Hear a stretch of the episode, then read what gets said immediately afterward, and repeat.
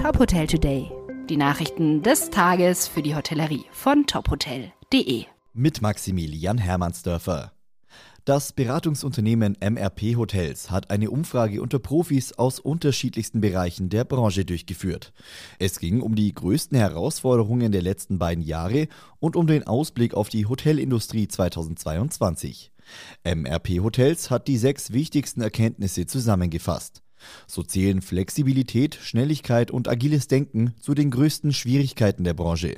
Sowohl für Betreiber, Eigentümer, aber auch Projektentwickler seien Prognosen schwierig bis unmöglich geworden. Neue Produkte und Projekte am Markt zu platzieren, viele schwer. Steigende Mitarbeiter- und Betriebskosten, etwa durch neue Konzepte, könnten nicht eins zu eins an den Gast weitergegeben werden. Die Ferienhotellerie habe sich in der Krise als Motor erwiesen. Dementsprechend sei das Investoreninteresse an diesen Projekten deutlich gestiegen.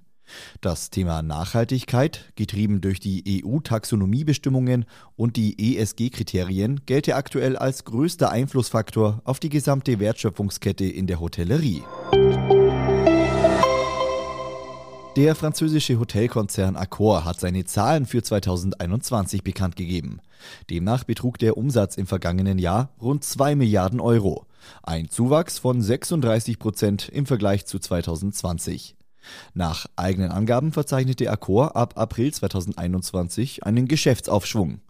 Die Verbesserung der Nachfrage habe dazu geführt, dass sich die durchschnittlichen Zimmerpreise dem Niveau vor der Corona-Pandemie annäherten und in einigen Destinationen sogar darüber lagen.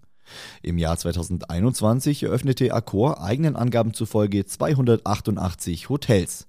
Für 2022 erwartet das Unternehmen ein Nettowachstum von 3,5 Prozent. Das Londoner Hospitality-Unternehmen Ennismore will im italienischen Triest ein 25-Hours-Hotel eröffnen. Dazu führt das Unternehmen Verhandlungen mit KNSA Hospitality und PVV Investments. Ennismore plant ein 160-Zimmerhaus mit einer breiten Vielfalt an gastronomischen Angeboten. Außerdem soll es einen Wellnessbereich auf der Dachterrasse, ein Kino sowie Tagungs- und Veranstaltungsräume geben. Nach umfangreichen Renovierungsarbeiten soll das Hotel im Jahr 2025 eröffnen. Weitere Nachrichten aus der Hotelbranche finden Sie immer auf tophotel.de.